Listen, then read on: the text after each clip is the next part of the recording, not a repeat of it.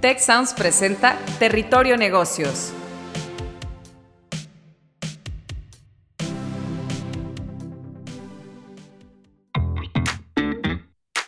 Bienvenidas y bienvenidos a un episodio más de Territorio Negocios. Muchísimas gracias por escucharnos y sumarse a la conversación con el hashtag Territorio Negocios. El día de hoy tenemos un tema muy interesante. Vamos a platicar con algunos eh, invitados expertos del emprendimiento social, cómo podemos cambiar al mundo con el emprendimiento social.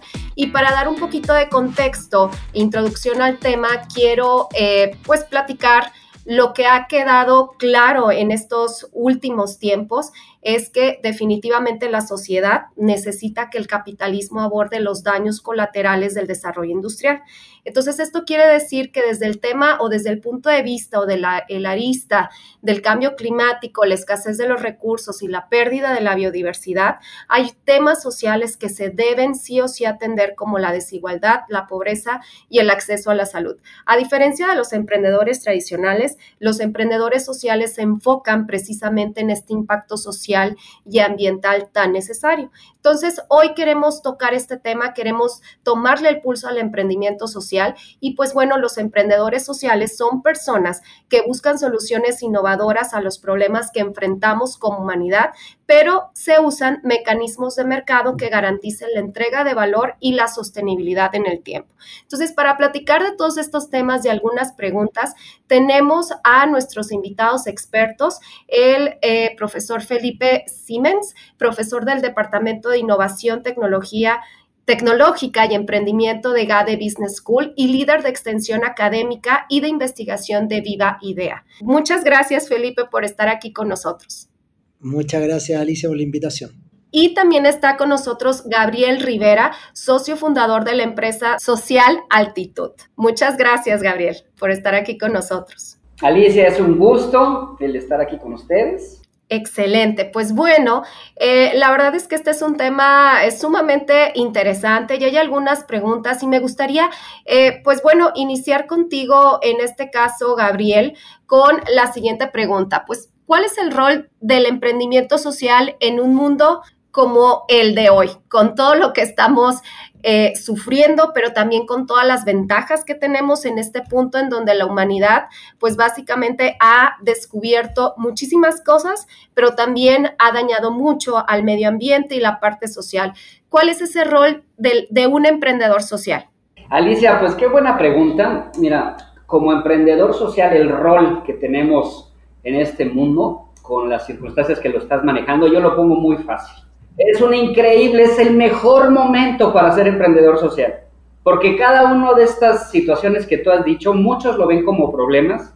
Un emprendedor social lo ve como oportunidades de negocio. Cada una de estas situaciones las podemos aterrizar a ser un modelo de negocio y que se conviertan en oportunidades para generar un negocio que genere ingresos, pero que al mismo tiempo podamos resolver estas circunstancias. Entonces, Gabriel, nada más déjame aclarar una cosa. Un emprendedor social no está peleado con crear un modelo de negocios y con agregar valor, obviamente, al cliente, al público, a los stakeholders, pero también se trata de crear valor económico, ¿verdad?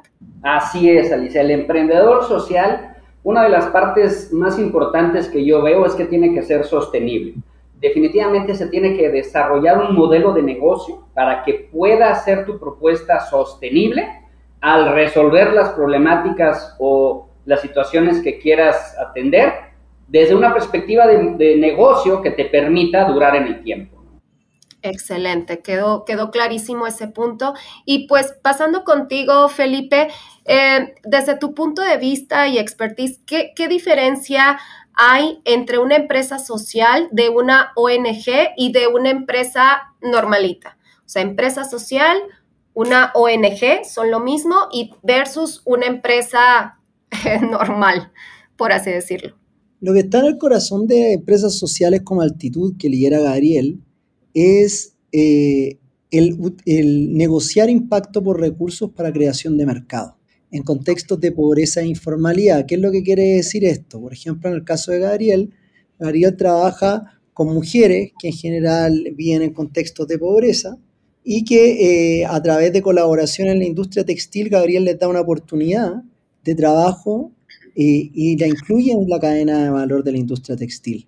Acá Gabriel puede comentarles más al respecto del modelo de negocio de altitud, pero quiere decir que yo soy capaz de darle un valor comercial a mi impacto y de esa manera que eso esté en el corazón de la creación de mercado. Esa es la gran diferencia, que es una diferencia completamente distinta con una ONG, que la ONG no necesariamente crea mercado, para nada, sino que más bien se, se apoya en donaciones, y una empresa tradicional yo siempre digo, incluso las empresas de RCE que tienen RCE o este tipo de departamentos no necesariamente son empresas sociales, porque lo importante es que en el corazón del modelo de negocio tiene que estar la creación de impacto.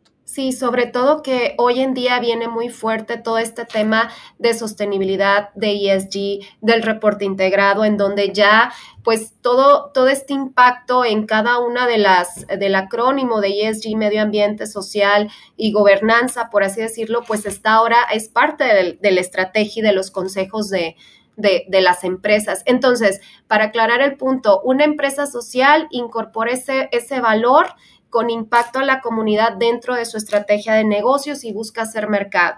Una ONG eh, es prácticamente ese valor también, pero no busca hacer mercado y depende de donaciones. Y una empresa normal, pues son las empresas que eh, conocemos normalmente y que pueden o no tener hoy en día un departamento, un consejo, una persona encargada de los temas de sostenibilidad. ¿Es correcta mi, apreciación? Sí, yo te diría lo que diferencia para mí el emprendedor social, para aclarar aún más, es que para el emprendedor social los problemas sociales y ambientales son una oportunidad, no un riesgo. Todo el movimiento de ESG y esto, que no digo que no sean útiles, ¿ah? pero para nosotros que hablamos con Gabriel no, no abordan el corazón de, lo que es el emprendimiento social. El emprendimiento social no ve riesgo en la pobreza y la informalidad como ESG, ¿vale? que buscan que todo viene una teoría de que, de que no hay que abordar estos, estos, estos, estos lugares y eso al final genera mucha exclusión. Por el contrario, vemos a los problemas sociales y ambientales y los contextos de pobreza e informalidad como lugares de oportunidad, lugares de creación de mercado, lugares de creación de valor. Excelente, creo que queda muy claro los, los cuatro conceptos. Y pues bueno, eh, Gabriel, desde tu perspectiva, em, ¿cómo ves a Latinoamérica en este movimiento de empresas sociales a nivel mundial? ¿Cuál ha sido la experiencia también con, tu empresa? Sí, Alicia, pues mira, muy interesante. Eh, nosotros iniciamos eh, aproximadamente 15 años con altitud a través de experiencias eh, muy personales con, con, nuestros clientes. Y todavía hace 15 años eh, eh, estabas muy solo en, en, estos temas, o sea, todavía 15 años de manera muy local. acá en Monterrey el tema de emprendimiento social todavía era un tema complejo, todavía la gente no lo entendía. realmente estabas solo en, en esto, ¿no? Y ibas un poco contracorriente. Entonces, de, de 15 años para acá, eh, hoy en día creo que hay un ecosistema muy fuerte de emprendimiento social en América Latina, con actores y agentes increíbles en cada uno de los países, haciendo eh, cosas increíbles de manera regional, como universidades, como programas de aceleramiento, como incubadoras, como organizaciones eh, que trabajan en, en América Latina para fomentar el emprendimiento social. Entonces, hoy en día, eh, el tema de emprendimiento social en América Latina creo que está muy robusto como estaba hace 15 años, donde hay muchas oportunidades desde de manera regional y, local hasta desde una perspectiva más nacional e, e, internacional. Entonces, eh, hoy en día no estás tan solo, hay muchas oportunidades, hay muchos programas, hay mucha investigación, eh, muchas herramientas que las podemos utilizar, ¿no? Como los emprendedores sociales o los que quieran iniciar para no, no iniciar de cero. Claro, el, mercado, pues yo creo que hubo este, este, este crecimiento, por así decirlo, y este robustecimiento también en la infraestructura. Y con eso me lleva a otra pregunta para ti, Felipe, en cuanto al financiamiento que puede conseguir un emprendedor social. O sea, existe, ahorita Gabriel mencionaba este tema de las incubadoras, eh, pues, pues todo este acompañamiento inclusive de gobiernos, yo, creo que podría haber, Pero tú, ¿tú qué opinas sobre eso o qué, nos, qué podrías aportar sobre, sobre este tipo de financiamiento que hay específicamente para el emprendedor social? Bueno, esto es lo que se denomina la inversión de impacto, que aquella inversión eh, que no solamente te pide un retorno financiero, sino también un retorno de impacto social ambiental. Y esto es lo que está creciendo cada vez más. Acá en México existe el evento más grande de América Latina, que es el Foro Latinoamericano de Inversión de Impacto, que se da en Mérida todos los febrero, marzo, y que aglomera todo este tipo de inversionistas y muchos emprendedores como Gabriel van a este tipo de eventos para ver la oportunidad de fondearse. Ahora acá tenés tantos fondos privados incluso de la banca tradicional que arma su fondo eh, de, impacto, como también de muchas veces gobierno, cooperación internacional que están interesados en multiplicar los emprendimientos como Altitud de Gabriel.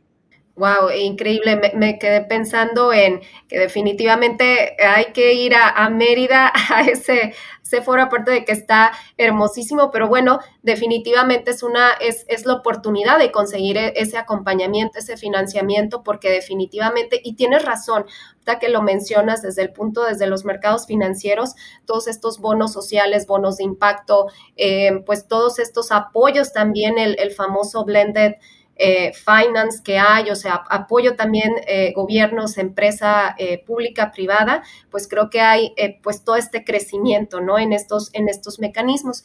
Y ahora una pregunta para ti, Gabriel. ¿Un emprendedor normalito, por así decirlo, se puede convertir en un emprendedor, o sea, un emprendimiento que ya va caminando puede eh, a la mitad de su camino transformarse en un emprendedor social, en un emprendimiento social? No, no está peleado, no, no está peleado. digo, qué bueno, sería increíble, pero la, o sea, la, la parte medular de, de, tener un negocio social, o sea, es entender realmente el corazón, o sea, ¿qué te estás enfocando? O sea, un modelo tradicional el enfoque 100% es generar la mayor cantidad de ingresos, sí. ¿no? A pesar de lo que estés haciendo, ¿no? O sea, el, foco, lo que te va a guiar es 100% es de qué manera puedo generar más ingresos. Entonces, en el emprendimiento social, como lo comenta Felipe, y es la mejor definición de emprendimiento social que hay, es esta balance entre tú vas a negociar los recursos con el impacto. Entonces, tú tu postura tiene que ser muy neutra en eso. Si tú te enfocas 100% en la balanza en el tema de generación de ingreso, pues vas a tener una empresa tradicional y pues puedes tener un programa de responsabilidad social. Puedes vender cigarros, ¿verdad? Y al mismo tiempo puedes tener tu programa de responsabilidad social de clínicas para los pulmones, ¿verdad? Este, pero, o sea, si tú te enfocas en ser un emprendedor social, tu enfoque, ¿verdad? Tiene que ser, ¿qué quiero resolver? O sea, el qué necesidad estoy viendo, qué problemática estoy yo viendo y a través de ahí yo voy a poder desarrollar un modelo de negocio. Entonces, a lo mejor emprendedores tradicionales que han estado viendo diferentes oportunidades, que han estado en el mercado, pueden a través de ese ecosistema que están generando con clientes, con proveedores, identificar una necesidad, identificar un problema que digas, oye, ¿sabes qué? Al estar trabajando con tecnología, al estar trabajando con educación, al, estar trabajando eh, en, la industria que yo estoy trabajando, estoy identificando esta, esta situación. Y a través de ahí voy a desarrollar mi modelo de negocio, que a lo mejor lo va a tener que ajustar, a lo mejor lo va a tener que cambiar para poder eh, desarrollarlo, ¿no? Y ahora, también es muy importante eh, poner los pies en la tierra como emprendedor social. O sea, el emprendedor social es, es, o sea, es un estilo de vida en el cual también tú te vas a ir actualizando. O sea, eh, tampoco crean que los emprendedores sociales un día eh, dormido te llegó la magnífica idea de desarrollar tu modelo de negocios y al día siguiente ya tuviste el éxito de impactar a miles de mujeres. O sea, el emprendedor social constantemente se va actualizando y constantemente va poniendo en juicio su modelo de negocios y lo vas cambiando y lo vas eh, robusteciendo o a veces cambiando, ¿no? Entonces, tampoco es algo tan estético, digo, tan estático, es muy dinámico también el, el modelo de negocios del emprendimiento social. Sí, y creo que aquí el punto es, eh, como tú bien dices, es eh, ser congruentes en esa transformación, ¿no? Ser congruentes y que el corazón de, tu modelo de, valor, por así decirlo, esté enfocado a resolver cualquiera de estas... Eh, temáticas, pero más allá de generar esta parte económica, pues el impacto eh, que vas a tener en, la sociedad es, creo que es sumamente importante. Y, pues bueno, me gustaría saber, Felipe, está súper interesante este tema. Tú ¿qué recomendaciones les darías a los emprendedores sociales que apenas están empezando, que van a la mitad? Bueno, porque es un camino, yo creo que de toda la vida, si te gusta esto del emprendimiento, pero ¿cuáles podrían ser tus recomendaciones generales a manera de, conclusión? Fíjate, lo que yo me he aprendido durante todos estos años es que eh, los problemas sociales ambientales, la pobreza, la informalidad, usualmente las personas que no vivimos ahí la, analizamos llena de clichés. Por lo tanto, nuestras soluciones vienen usualmente como clichés, como filantropía, como formas de ética un poquito anticuada quizá, cuando en realidad cuando los que estamos trabajando ahí, y particularmente empresarios como Gabriel, son personas que día a día están relacionándose con esos contextos, porque para lograr encontrar las soluciones, tú le requieres un alto grado de contextualización con contextos de pobreza e informalidad. Sí, a mí me encantaría que Gabriel, antes de terminar el podcast, contara su historia personal de cómo él y por qué fundó Antitud, cuál fue la experiencia que lo llevó a decir, oye, yo voy a solucionar este problema social porque me afecta en lo más profundo. Pero después, día a día, él va, se relaciona con estas mujeres que vienen en pobreza, todo el tiempo está buscando oportunidades de negocio donde otros no la ven. Entonces, yo te diría que principalmente eso, escapémonos del cliché, experienciemos más estos contextos, dejemos de asustarnos de que acá no hay oportunidades. Yo siempre digo, hay una, hay una película que, yo siempre traigo a colación, que es muy antigua, de los años 90, de, Tom Cruise con la Nicole Kidman, que trata cuando recién Estados Unidos estaba naciendo y muestra, y, es la época en que estaban regalando tierra, y se ve cómo se genera valor desde la nada y las oportunidades no están en Polanco, yo siempre digo, no están en Santiago, en la zona rica. Ahí ya fueron, por eso que la tierra vale tanto. Y nosotros, dale con ir ahí a hacer negocios. No, los negocios están en contextos de pobreza e informalidad, donde, los, donde el valor nos ha generado. Y ahí es donde eh, esta idea de empresa social para mí vuelve a darle el valor a la empresa que requiere, que es la generación de valor. Eso es lo que tiene que ser. Y eso es lo que hacen empresas como Altitud, que le dirá a Gabriel. qué increíble tu, comentario, Felipe. Y sí, definitivamente me ganaste la pregunta porque le iba a preguntar a, Gabriel. Eh, pues Gabriel, definitivamente platícanos un poquito de tu experiencia de manera breve, a manera de conclusión. Eh, ¿Cómo viviste todo este camino con altitud? ¿Cómo lo sigues viviendo y qué recomendaciones harías para nuestros emprendedores sociales? Claro, Alicia. Y empezamos diciendo que seamos curiosos. Si tú quieres ser emprendedor social o tienes eh, la espinita de querer eh, conocer un poco más, sé curioso, sé curioso. Eh, atrévete a viajar, a conocer México, a conocer tu país, a conocer las, las comunidades, no solamente en las zonas bonitas o las más turísticas, pero también las zonas un poco más alejadas y que a veces hasta puede dar miedo. ¿verdad? Pero conozcamos, conozcamos a, donde vivimos. En mi caso les platico, imagínense, yo estoy ingeniero agrónomo, eh, no tenía ninguna idea acerca de emprendimiento social, ni siquiera de negocio, eh, jamás había oído hablar de organizaciones sociales, no tenía cero experiencia. Trabajando yo para desarrollar eh, modelos de financiamiento para, para productores rurales, me invitan a conocer a un grupo de mujeres, ¿no? Me comentan, ingeniero, pues yo sé que usted no tiene nada que ver con el sector textil, pero pues a lo mejor conoce a alguien allí en la ciudad que pueda ayudar a un grupo de mujeres. Eh, y a mí me encantaba ser curioso, me encantaba conocer proyectos, me encantaba conocer eh, diferentes zonas. Esto fue en el 2008, para los que conocen el contexto del 2008 en Monterrey y en el estado de Nuevo León prácticamente para muchos por decir, estás loco, eh, ir a conocer las zonas rurales, ¿verdad? Porque era, eh, estaba muy complicado en temas de, seguridad. Llego a conocer a mujeres, las cuales la mayoría jefas de familia, madres solteras, y el contexto de estas mujeres es que tenían que irse a trabajar a la ciudad de Monterrey a fábricas textiles, lo cual estamos hablando de dos horas de trayecto, y la única manera para poder ellas generar este ingreso era que ellas se tenían que trasladar a la ciudad de Monterrey y abandonar a sus hijos solos.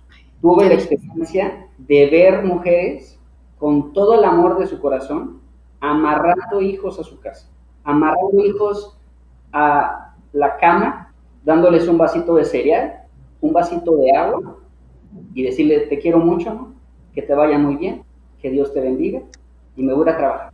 Esa experiencia yo la viví y dije, a ver, estoy a dos horas del municipio más rico de América Latina, San Pedro Garza García. Sí. Y a dos horas del el municipio más rico estoy, estoy viendo esta situación. Volteo con las personas que me llevaban y me dice, bueno, ingeniero, pues ojalá conozca a alguien. Eh, ¿Qué quiere desayunar? Aquí hacen un machacado bien sabroso.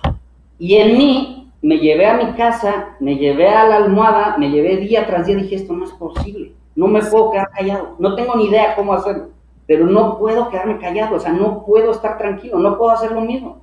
Entonces, fui más curioso y a ver qué está pasando. Hay, ah, o sea, ¿es una señora sola? ¿Es un grupo de señoras? Entonces, ¿qué pasó? Empecé a ser exageradamente muy curioso. A ver quién más está viviendo en esta situación. ¿Qué más está pasando? Y ahora, ya que entendí un poco la situación y que vi que era un modelo complejo y que había muchísimas personas y que en México hay 15 millones de hogares dirigidos por mujeres y el 40% de esos hogares viven en situaciones de pobreza. Entonces dije, este es un problema nacional. Ahora, otra de las recomendaciones que yo les doy, a veces ya vemos el problema, ya lo identificamos, y la manera, como comenta Felipe, de resolver el problema es con Google. ¿Verdad? Y con pláticas de Harvard y con pláticas de lugares increíbles, ¿verdad? O ChatGPT, ¿no? y, y, yo tenía una idea, dije, a ver, ¿cuál es el problema? Pues las mujeres tienen que dejar a su hijo. Pues fácil, resuelvo el problema, ponemos una guardería en la ciudad, que los niños estén ahí, les enseñamos inglés y va a estar increíble. Armé mi presentación preciosa, hicimos una, eh, organizamos para que todas las mujeres fueran a la presidencia, y les platicáramos nuestra idea. Yo pensé que casi me iba a ganar el premio Nobel de la Paz porque todo el mundo iba a gritar lo increíble que era. Acabé mi presentación y aplaudió, creo que el secretario ahí del municipio, pues por, yo creo que por educación. y dije, ¿qué pasó?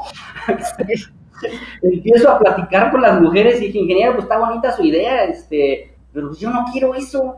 Yo quiero estar en mi casa, yo quiero sacarle las orejas, yo quiero estar con él.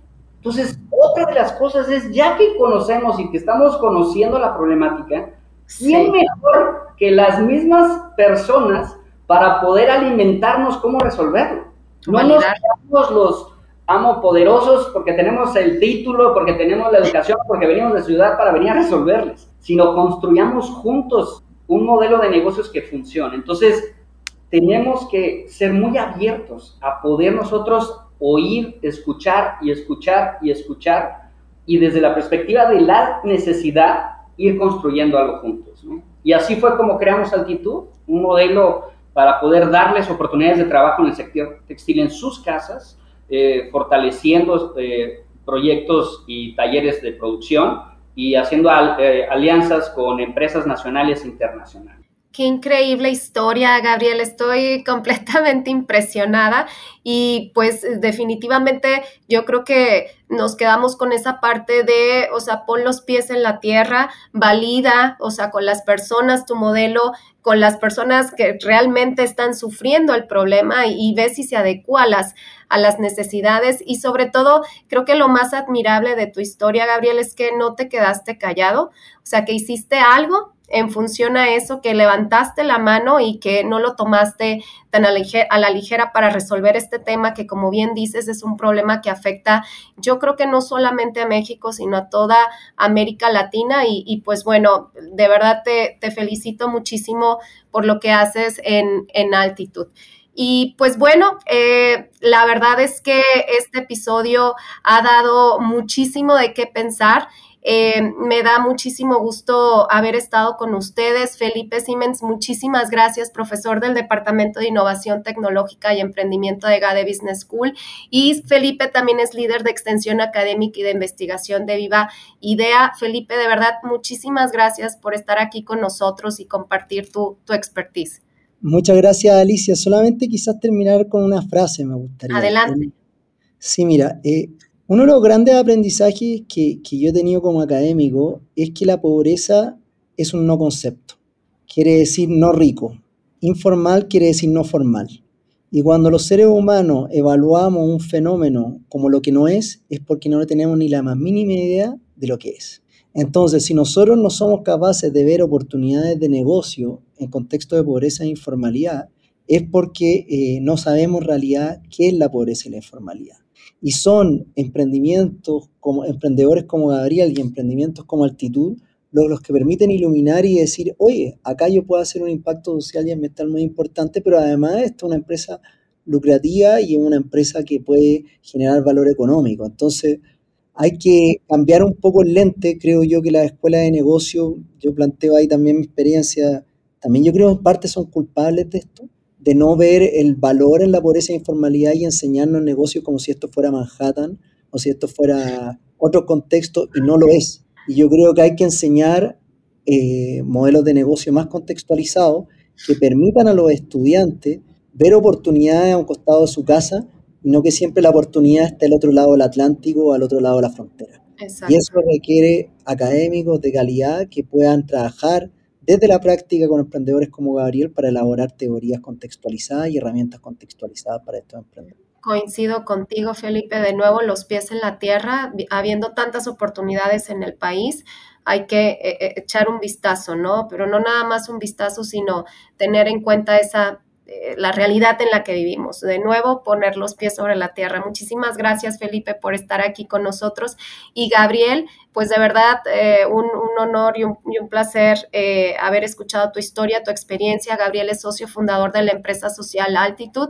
Y pues bueno, de verdad, espero que nos los ambos nos puedan acompañar en, en otros episodios para seguir explorando más de este tema. Alicia, un gusto, la verdad que felicidades y vale la pena emprender eh, con un enfoque social. vale Definitivamente. Pues muchísimas gracias a todos y de nuevo los invito a escuchar Territorio Negocios y síganos con el hashtag Territorio Negocios. Yo soy Alicia Galindo y pues bueno, nos vemos próximamente. Muchas gracias a todos. Si quieres conocer más sobre los sucesos de la actualidad política, te invitamos a escuchar Con su permiso. Estamos ante la batalla de política económica más importante de este sexenio. El podcast en el que nuestros expertos hablan sobre los temas más actuales de la agenda pública en México y en el mundo.